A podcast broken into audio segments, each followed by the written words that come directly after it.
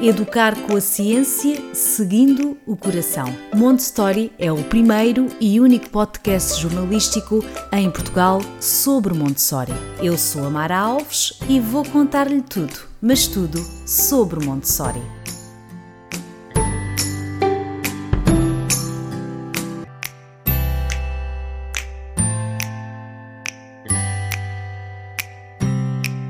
Todos, bem-vindos ao podcast Montessori. No episódio de hoje vamos falar sobre matemática em Montessori. Se tem interesse ou curiosidade sobre a pedagogia Montessori, não pode perder o episódio de hoje.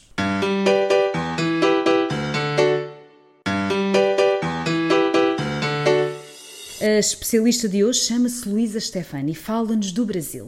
A Luísa é pedagoga, mestre em educação matemática e sempre estudou numa escola montessoriana, onde hoje ainda é professora. Para além disso, já fez alguns cursos em Montessori e está a tirar o curso de guia. Olá, Luísa, bem-vinda ao Montessori. Olá, muito obrigada pela oportunidade. Fico bem feliz de poder ajudar uma nação tão irmã ao Brasil nessa caminhada para Montessori, que é uma caminhada eterna, né? De Verdade. muito encantamento. Muito obrigada. Antes de mais, gostaria que partilhasse comigo e com quem nos está a ouvir que memória guarda enquanto aluna de uma escola montessoriana? Olha, eu tenho muito vivo assim na memória é, o fato de perceber lá por volta de uns oito anos que e perceber e ficar muito espantada a respeito de que outras pessoas não aprendiam da mesma forma. Então, em escola montessoriana não se costuma ter provas, exames. É, eu me peguei é, conversando com primos e eles comentando quanto tinham tirado na prova, quanto faltava para passar de ano. E daí eles perguntavam a mim e eu não sabia responder. Eu falava, olha, não sei, eu, na, minha, na minha sala não se fazem esse tipo de exercício. E daí eu comentava, a gente faz ficha. Então eu essa semana fiz tantas fichas e eles não compreendiam e eu não compreendia eles. E às vezes quando a gente fazia a tarefa juntos, eu me reportava aos materiais da sala para falar a respeito. Então a gente fazia uma lição que tinha o mesmo tema, mas a gente tinha é, modos de compreender diferentes. Então eu me reportava sempre aos materiais concretos, então material dourado ou é, alguns outros materiais mais específicos da matemática, por exemplo, ou da língua portuguesa, que a gente usa os alfabetos móveis. Quando eu me reportava, era sempre uma cara de ponto de interrogação que meus primos faziam, porque não entendiam. E quando eles explicavam, era, era algo que parecia simples, porque era geralmente o professor explicando em frente a uma lousa. Né? E na minha classe até tinha uma lousa, mas ela era tão pouco usada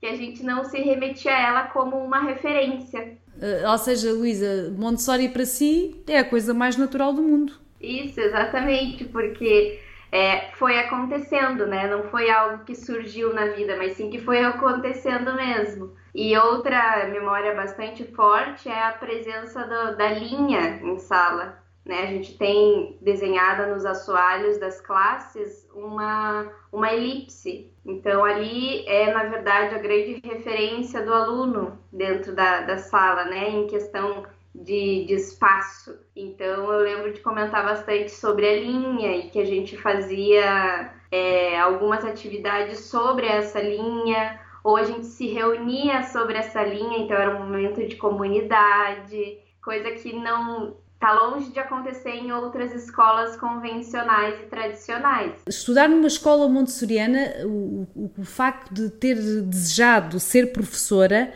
nunca equacionou ser professora de, outra, de outro método qualquer. O facto de respirar Montessori para si foi natural querer ser professora Montessori ou queria sair um bocadinho da zona de conforto e queria procurar outras áreas? Como é que foi esse, essa escolha? Quando a gente inicia aqui no Brasil, se chama ensino médio, não sei como chama em Portugal. É, a partir assim dos 14 anos, né? Seria a continuação ali da escola. A, é, a escola onde eu estudava ofertava um curso, um curso inicial para professor. Então, na época se chamava magistério, hoje em dia já se chama de outros nomes, formação normal, formação docente, enfim. E eu, eu fiquei interessada em conhecer, não era uma profissão que eu tinha em mente como uma primeira opção. Eu queria fazer arquitetura, design, era outra, outro viés, era um viés mais artístico que eu, que eu visava para uma profissão eu fiz esse curso e é, tinham professores que eu me identificava muito, então eu me espelhava bastante naquilo que eles falavam e como eles falavam. E foi natural o fato de, de ir me, me apaixonando pela coisa, né? De gostar de ouvir, de a gente já fazia observação aos 14 anos de idade em classe, então a gente sentava para observar, em alguns momentos a gente era convidado a dar algumas intervenções às crianças e é algo que não é, é, foi apaixonando exatamente por, por esse cuidado e de ser uma, um modo tão progressivo. Então foi sendo progressivo o modo como eu fui chegando à minha profissão. Inicialmente de um modo mais é, técnico, porque eu estava estudando para aquele curso, então em alguns momentos era só para cumprir algo que era pedido, em outros momentos era algo que eu gostaria de fazer. Então eu fui como se fosse assim, eu fui ficando, né, enquanto professora. E depois que eu terminei esse curso na escola, é, eu fui prestar o vestibular, que é o, o exame que se faz para entrar na universidade no Brasil, e não me fazia mais tanto sentido tentar só arquitetura, design. Então, eu pensei que talvez expandir o entendimento para um, um nível de graduação seria interessante. Então eu, eu fiz pedagogia, não me arrependo nem um pouco. Claro que eu ainda sou muito apaixonada por arquitetura. Quando eu viajo é a primeira coisa que eu olho. Se calhar a prova, realmente... a prova está que eh, a matemática, ao fim e ao cabo, que está ligada à arquitetura também, não é? Se calhar é aí uma réstia desse seu desejo. Bem, não vou para, para a arquitetura, mas vou para a matemática. Acha que o facto de ter estudado nessa escola Montessori influenciou pelo gosto da matemática ou que isso não tem mesmo nada a ver? Que é mesmo um gosto seu? Olha, inicialmente, é, mesmo eu querendo arquitetura, design, era uma disciplina matemática que também me assustava bastante. Então, eu costumo dizer que era algo que eu fazia com esforço na escola. Não que eu era uma, uma aluna que tirava notas baixas, não, não assim, mas era algo que eu precisava realmente sentar e estudar com, com afinco. Enquanto nas outras disciplinas era algo mais fluido, eu não precisava me dedicar tanto para atingir notas interessantes. Então, é, as pessoas é, costumam associar que se eu sou mestre em educação matemática, eu sou muito boa em matemática. Mas na verdade nunca foi tão assim. Então, é, quando eu me tornei professora, eu me preocupava muito com, com a matemática, porque eu não tinha tanta facilidade, eu observava, né? E, e fluidez em falar a respeito. E eu não queria passar isso para as minhas crianças. Então, a minha postura foi é, estudar muito mais a disciplina de matemática para ensinar do que as demais que eu já tinha certa é, habilidade. Então eu fui percebendo que eu fui entendendo melhor a matemática depois que eu comecei a ser professora. Porque a gente estudava e para você apresentar um material você precisa ter muita segurança do que você está mostrando, entender o que, que esse material tem e o que, que ele pode ter. Então, porque a gente tem em todos os materiais, não só na matemática, objetivos diretos e indiretos e talvez até alguns outros mais que não foram é, expostos na literatura de Montessori. Então, nesse, nesse estudo que acabou sendo um pouco mais profundo sobre os materiais e sobre o modo de se envolver na classe é, Montessori, foi me levando a compreender matemática de um modo muito mais avançado do que das outras disciplinas. E a apaixonar-se provavelmente também pela matemática. Isso, e perceber também que esse estigma negativo que eu levava e que eu compartilhava com inúmeras pessoas no mundo era algo que podia ser transponível.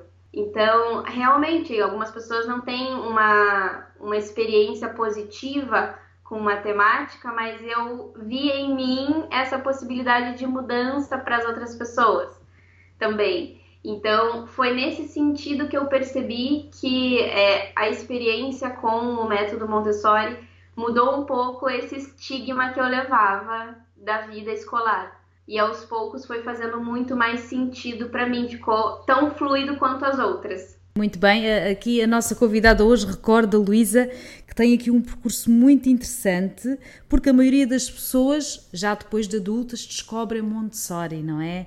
A Luísa não, a Luísa já estudou numa escola Montessori, já se fez uma professora Montessori, tem aqui uma riqueza de conhecimento eh, muito, muito interessante para partilhar connosco, para aprendermos muito.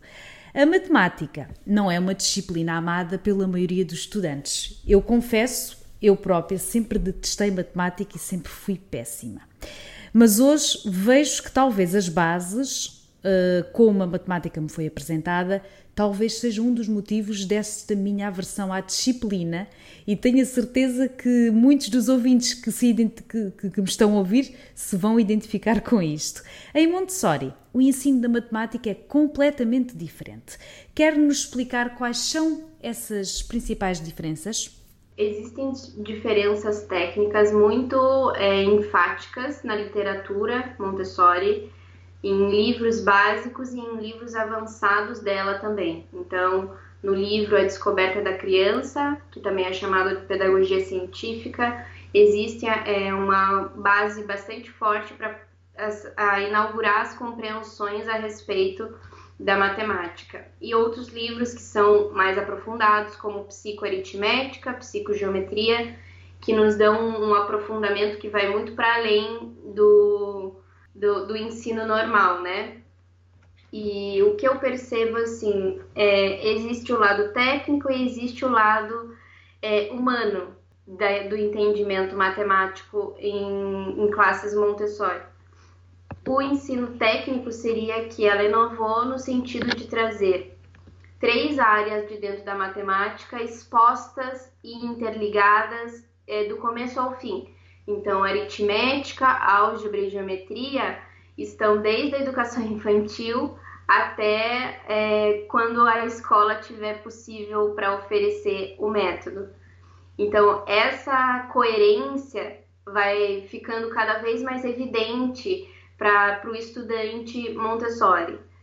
Então, nessa evidência, parece que as coisas fazem um pouco mais de sentido então, quanto mais o professor tiver é, consciência dessa, dessa tríade, né, aritmética, álgebra e geometria, dentro do, do método montessoriano para matemática, mais a gente consegue atingir níveis bastante altos de matemática com as crianças. E o aspecto humano é que nós temos dentro do, de Montessori o que ela chama de educação cósmica. Então, no livro Para Educar o Potencial Humano, ela expõe um plano cósmico para a educação, que seria que a gente envolvesse ou reenvolvesse todas as disciplinas em uma coisa só.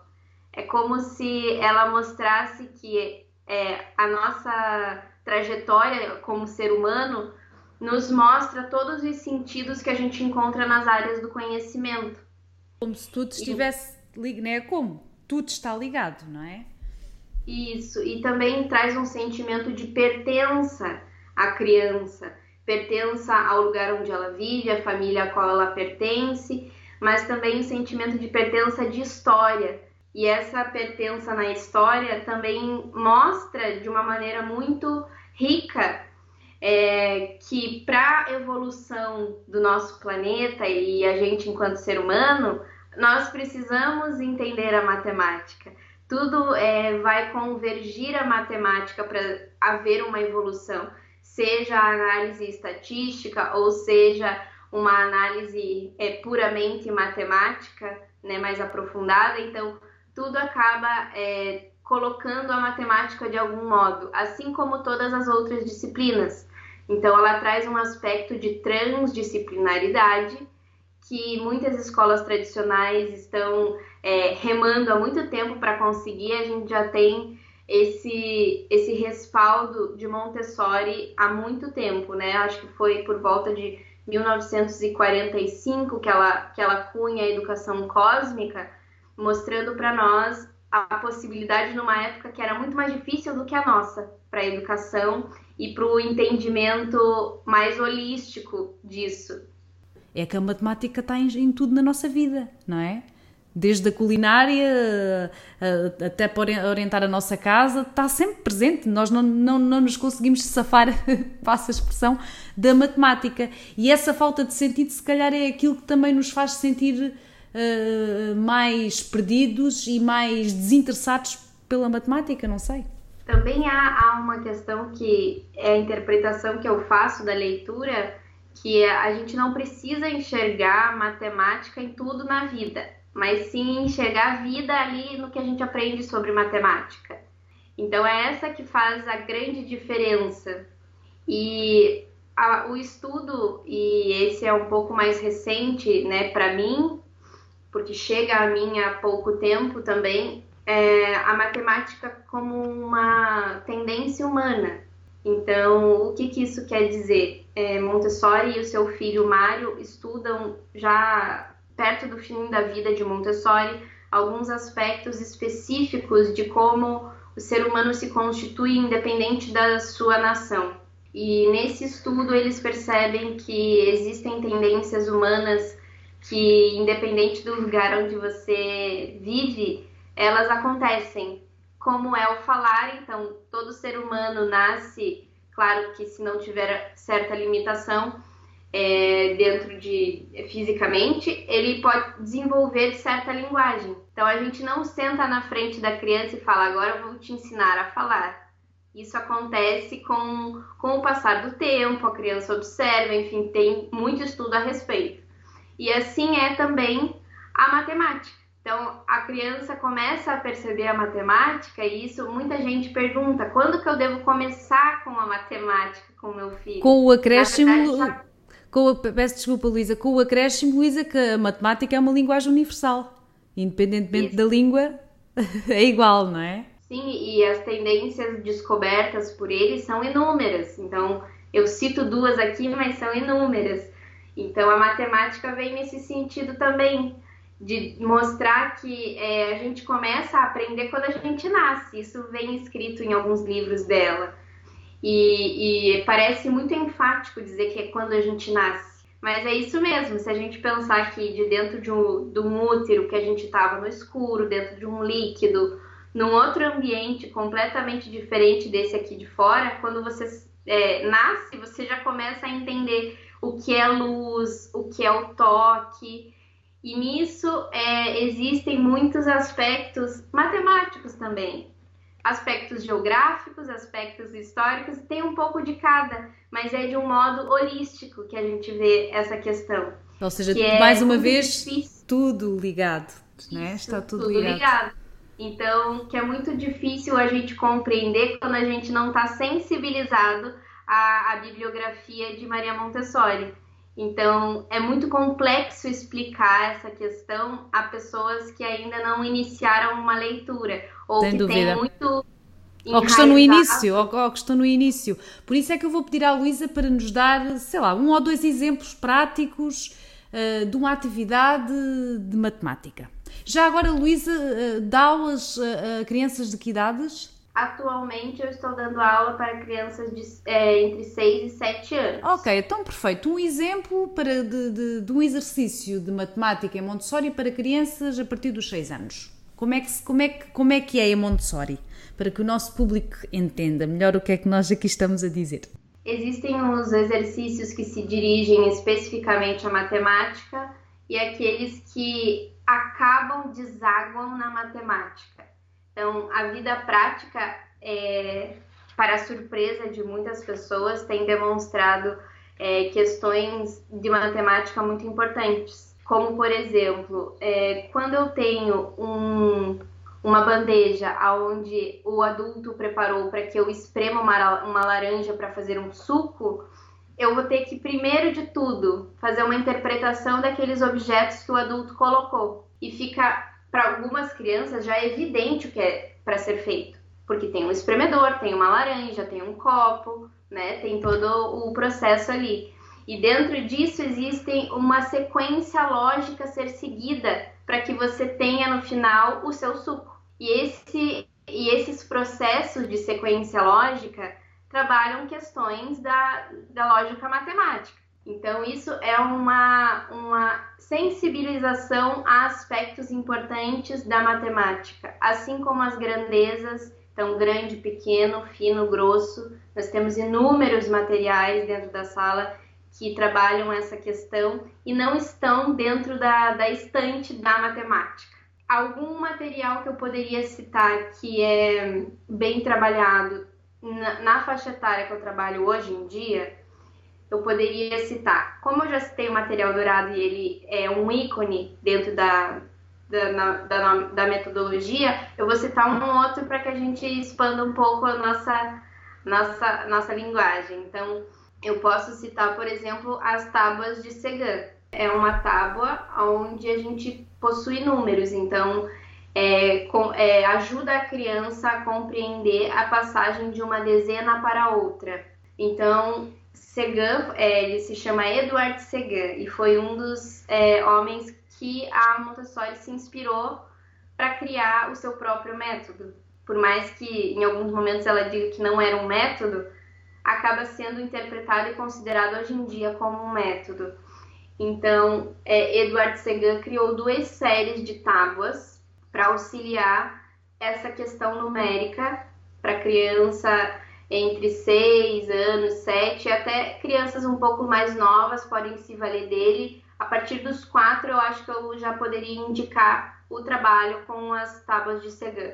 Então, a primeira série possui é, números 10, repetidos nove vezes, um embaixo do outro, na cor preta, e junto com o material dourado e as contas coloridas, que são semelhantes ao material dourado, é, a gente tem o trabalho de junção. Então, o 10 que está escrito ali na tábua, que está fixo, com uma unidade que a criança vai colocar sobre o zero que está do 10. Para que ela entenda que é realmente uma junção entre 10 e 1 para formar o 11. E nisso vai até o 19, para então chegar à segunda série de tábua de Segan, que são as dezenas de 10 a 90 escritas nessa tábua. E então a criança pode entender o limite da ordem numérica. Tem Sim. plaquinhas até 9 que vai sendo colocada e quando acaba a plaquinha não há como colocar uma outra, entendendo que se passa para o próximo. Sim, então, sim. Nesse, nesse exercício vai sendo desenvolvida essa questão da passagem de uma dezena para outra. Daí ser possível. No outro dia vi uma convidada que dizia: uma criança de 6 anos, se pedirmos o número 3965, ela vai dar. Tem a ver com esse, com esse método de, de, de contagem, não é? Isso, e também é, é uma tendência humana também que a criança peça por números grandes. Então, é comum você entrar numa classe de crianças entre 3 e 6 anos e ter crianças dessa idade trabalhando com números com um milhar. Então, 5.600 e alguma coisa. Então, isso eles não só pedem, como eles entendem o que eles estão fazendo. Então, eles realmente dominam o número que eles estão mostrando no material e também em outras questões. Então, quanto maior o número, mais eles ficam encantados e pedem para o adulto que estiver com eles, seja pai, mãe ou professor, para lhes dar. Então, quando a gente trabalha com números pequenos, é, é, um estudo particular, como é esse das tábuas de Segan, que é a questão da contagem linear, que a gente precisa dar uma certa um respaldo para a criança compreender que depois do 29 vem o 30, para nós parece bem simples, mas para a criança existe um processo. Então, realmente, inicialmente, ela vai até o 9 mil e pouco. Mas a gente precisa, enquanto adulto, retomar a todo momento essas minúcias da numeração, para que não fique nenhuma aresta a, a ser reparada além, né? Para além, para daqui a alguns anos. Obrigado por ouvir este podcast. Clique em seguir para ouvir os próximos episódios. Uh, uh, Luísa, na sua opinião, de, destes anos todos de, de, experiência como aluna, como professora, como ser humano, não é? Como montessoriana, acha que o método montessoriano pode salvar o, o ensino da matemática e, e, garantir o maior sucesso entre os alunos? Na minha trajetória de, enquanto profissional, eu trabalhei em escolas públicas, que aqui no Brasil é, são bastante precárias, Trabalhei também em escola particular tradicional e o que eu percebi é que, principalmente na escola particular tradicional, existe uma lógica muito é, consolidada do que é feito. Então, é, faz muito sentido para a sociedade e para as pessoas que matriculam seus filhos nessas escolas que seja a, apresentado dessa forma, que é uma forma mais conteudista, onde o professor é, mostra tudo à criança e ela apenas recebe. E na escola pública há uma abertura um pouco maior, mas não muito também. É interessante, uma... interessante perceber isso. Como é que o ensino público tem mais. Eu já me tinha percebido isso com uma outra convidada. Mas como é que há essa abertura e o particular é mais fechado, não é? E mais, mais ou menos, porque dentro da escola pública eles são um pouco mais precários, como eu comentei, e eles é, têm uma ânsia em corresponder aquilo que, que é feito nas escolas particulares. Então, há uma resistência é, em aceitar coisas mais abrangentes. Mas quando a gente é funcionário público aqui no Brasil, a gente tem certa liberdade e a gente pode se colocar um pouco mais enquanto professor. É, como então... se tivesse a liberdade, Luísa, para fazer experiências. Isso, e, e também propor coisas diferentes. Então, eu lembro de uma situação, não faz muito tempo, foi em 2018 que eu tive essa experiência, em que eu queria apresentar o material dourado para minha turma. Era uma turma numerosa e a, a, pedagoga, né, a coordenadora do local, disse que não era um material a ser apresentado para aquela faixa etária porque tem peças muito pequenas, eu estava é, com a mesma faixa etária que eu trabalho hoje em dia, né? Crianças de 6, 7 anos. E a gente sabe que no método Montessori a gente apresenta muito antes o material dourado, né? Então, eu queria mostrar porque eu senti uma necessidade das minhas crianças de olhar essa quantidade, né? E quando a gente fala só o número e simboliza numericamente, com os símbolos numéricos, é muito complexo. Algumas crianças realmente necessitam, têm essa necessidade de pegar e de experimentar quantidades. Então eu expliquei que, que eu gostaria de fazer a experiência com a minha turma. Ela falou que eu ia ficar louca com todas aquelas pecinhas pelo chão. E eu falei que eu, eu gostaria de tentar. Então eu lembro que eu fiquei é, discutindo no sentido de debater com ela a, a a possibilidade do uso e eu fiquei quase que meia hora falando que eu gostaria, assim, e se eu não tivesse insistido dessa maneira, eu não teria feito. Em escola particular, talvez eu não tinha tido essa, essa conversa, porque é algo muito mais diretivo. A gente quer que ensine assim, no, no nosso livro didático ou na nossa apostila é assim que tem que ser, então não há uma abertura tão grande. E na escola pública você tem que ter uma resiliência e uma certeza do que você vai fazer para propor isso. E depois que eu propus, é, veja em, lá na escola pública, as crianças têm um limite de quantidades que elas podem aprender por ano. Então, lá naquela escola, né, e no município que eu estava, era somente até o número 30, que é algo eu sei que é muito pouco para crianças dessa idade, né? Então, eu consegui expandir para muito além do 30, lógico, depois que eu mostrei com muita é, didática, daí já é uma didática diferente de uma classe Montessori, porque ela não estava numa classe Montessori, né? A gente fez algumas adaptações.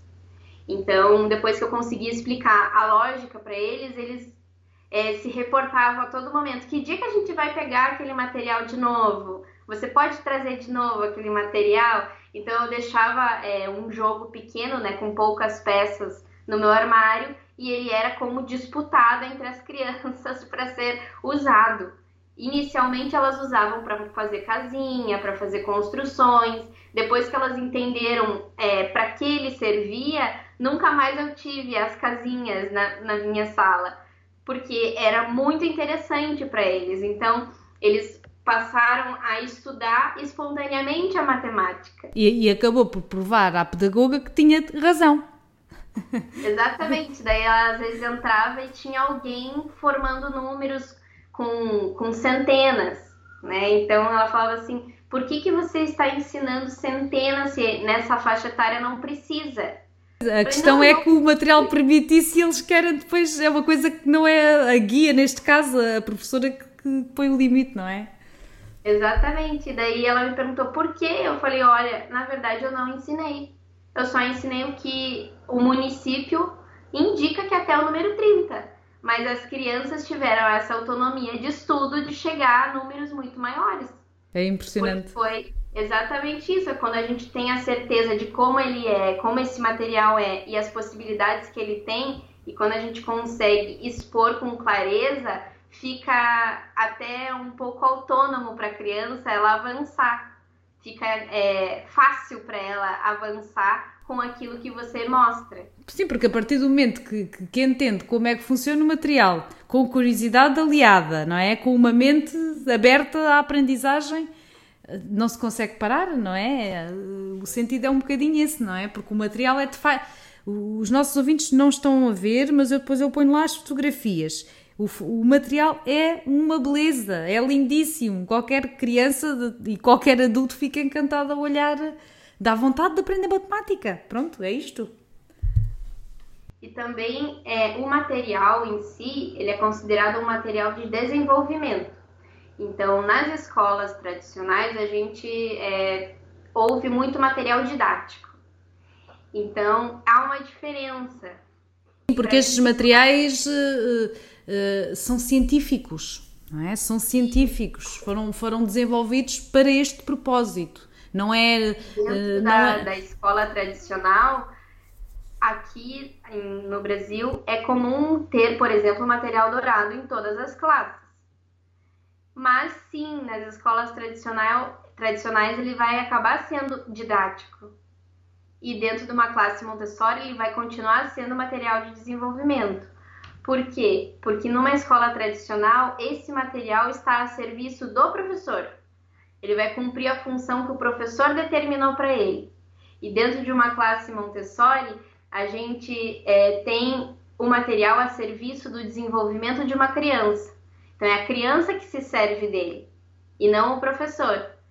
Essa é a grande diferença. Então eu não julgo as pessoas que tratam o material, é, seja qual for de Montessori, como material didático, porque existem muito mais escolas tradicionais do que escolas Montessori. Claro, claro que sim, não estamos a julgar ninguém, isto é só para perceberem as diferenças, não é? Depois cada pessoa é livre quando... de, de, acreditar e de, de, de, fazer como quiser, não é? E eu já vi muitas pessoas assim começarem a usar material Montessori dentro de, de classe tradicional e através do material se encantar por Montessori e, e, começar a fazer curso e aos poucos ir se, se descolando desse tradicional a ponto de não se encaixar mais nele e procurar sim, sim. escolas montessorianas para trabalhar. É verdade, já tenho ouvido muitas mães com uh, crianças dessas idades que, que redescobrem a matemática pelo método Montessori e depois acabam por uh, se entregar ao método, porque depois é a matemática, depois vão ver as outras áreas de desenvolvimento e as áreas de aprendizagem e pronto, e, e, e aqui entra, o, como eu digo sempre, o método entra pela nossa vida, não é só na escola, não é só nas atividades. Quem pratica Montessori é, entra por a vida, não, não, não vale a pena uh, dizer o contrário, porque é impossível nós sermos pessoas iguais ao praticar Montessori, porque há muitas mudanças, como já aqui falámos noutros episódios, do, do adulto para, para poder praticar uh, uh, esta filosofia. Eu gosto do nome filosofia porque eu acho que é mais uma filosofia de vida, não é? Luísa, uma última uh, pergunta, uma reflexão, que, uma reflexão que eu gostaria que fizesse. Sendo aluna numa escola Montessori em criança, agora já é uma adulta, quando foi crescendo e foi descobrindo o que é que estava por detrás da escola onde estudou, lembra-se do que é, qual foi a sua a sua, a sua reação de pensar: meu Deus, que coisa fascinante. O que é que pensava quando descobriu o que é que era uma Maria Montessori que estava por detrás da, da, da escola onde estudou? Eu lembro de, de começar a, as leituras muito cedo, né? Como eu comentei. Então, aos 14 anos, a gente começou uma leitura coletiva dos livros. E a gente lia e parecia que era um autor que tava, que, já, que ainda estava vivo, que ainda estava vivendo o que a gente estava vivendo, porque trata de questões não só é, acadêmicas, como sociais também, políticas também, e que parecia que estava falando com a gente mesmo, né, enquanto estudantes da, daquele método. E, e para mim começou a fascinar por esse motivo, porque parecia que ela ainda estava vivendo entre nós. incrível, e é incrível ainda hoje, não é? Se nós pensarmos, portanto, este método tem mais de 100 anos, portanto, a Maria Montessori fez 150 anos do, que, que nasceu há, há, cerca de um mês ou dois, vá, pronto, há mais de 100 anos. É incrível entender como é que é tão atual como é que é possível uma pessoa ter desenvolvido, tendo em conta a, a, a, sociedade da altura, não nos podemos esquecer disso. A Maria Montessori passou por duas guerras mundiais e desenvolveu este método em duas guerras mundiais. É incrível isto. Eu, eu fico espantadíssima como é que é possível, não é? Uma grande cientista, sem dúvida. E o que me chama a atenção também é o fato do, do método ter essa genialidade muito forte e mesmo assim é, ser considerado como difícil para algumas pessoas. Exatamente. Complexo, pela... não é difícil, Isso. complexo. Porque é mais fácil a gente ser um professor tradicional, um professor convencional. É mais fácil, né? Eu atuei em escolas tradicionais para ter essa experiência, para entender comigo, com a minha experiência, como era. E realmente é mais fácil. Você abre um livro didático ou você abre uma apostila e está pronto para você dar aula. Mesmo que você seja uma professora que vai além, que leva coisas a mais, é mais simples ser professor de, de classe tradicional, porque os estudos já estão prontos. E quando você é um, um professor Montessori, você necessita estudar cada detalhe. Permanentemente, não, só... não, é? E permanentemente. Porque as coisas, uh, os temas requerem estudo. Porque nós, como adultos, não nos lembramos, se calhar, estou-me a lembrar do exemplo do, do ciclo da vida do ovo, da galinha, da galinha, por exemplo.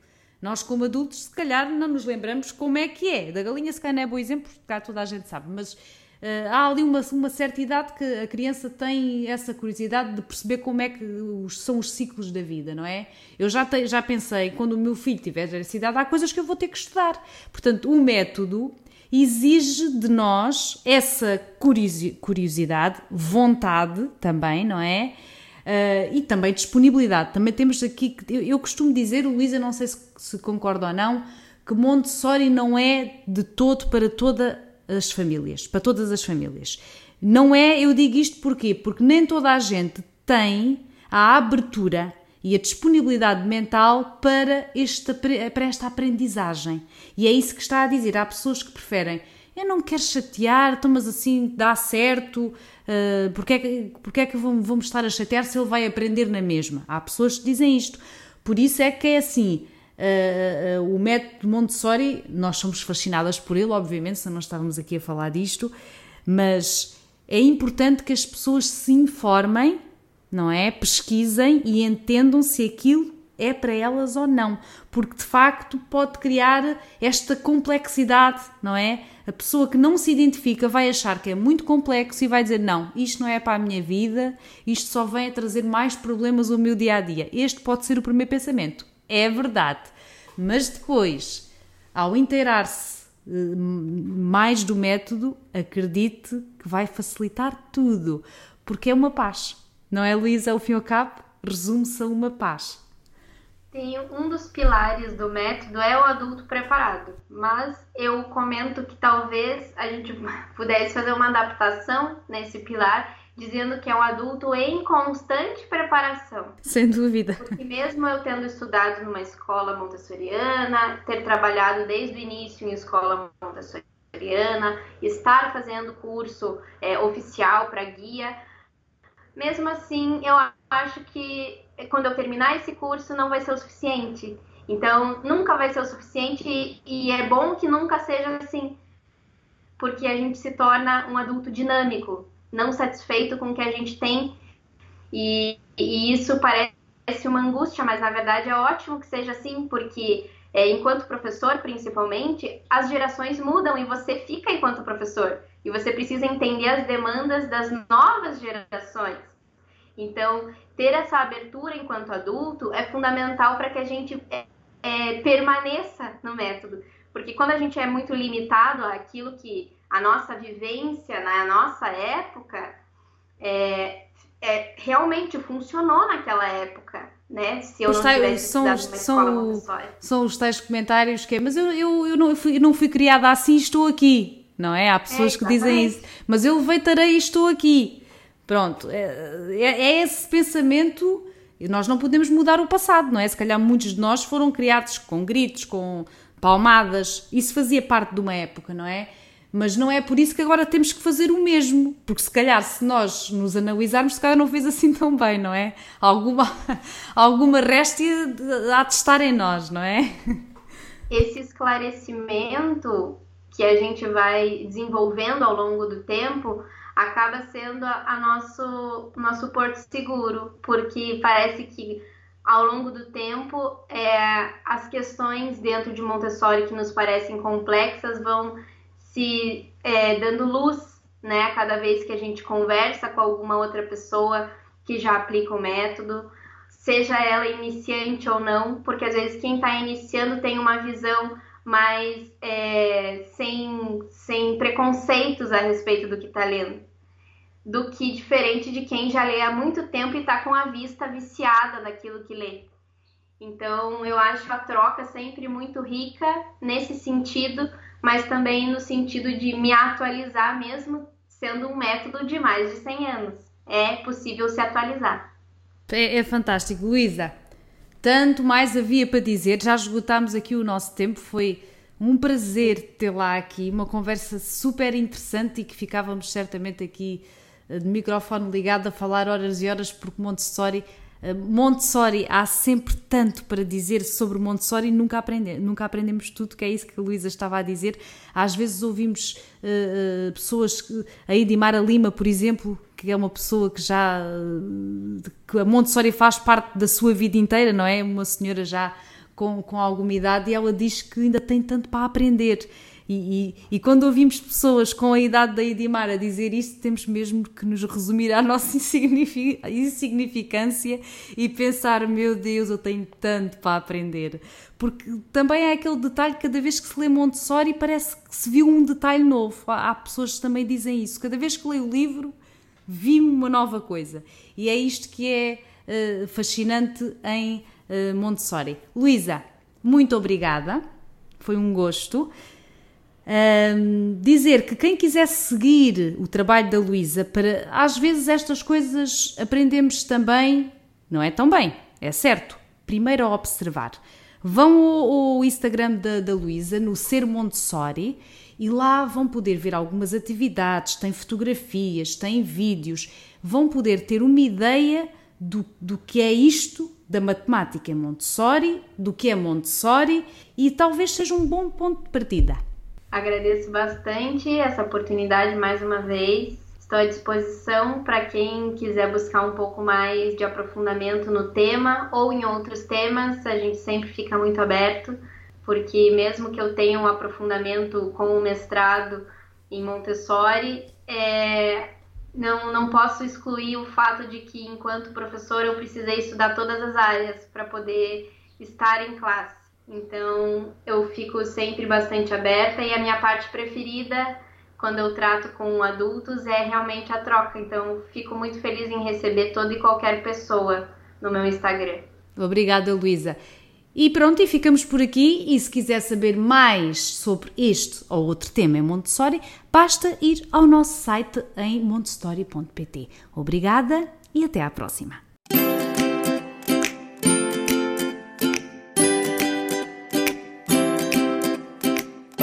Educar com a ciência, seguindo o coração. Montessori é o primeiro e único podcast jornalístico em Portugal sobre Montessori. Eu sou a Mara Alves e vou contar-lhe tudo, mas tudo sobre Montessori.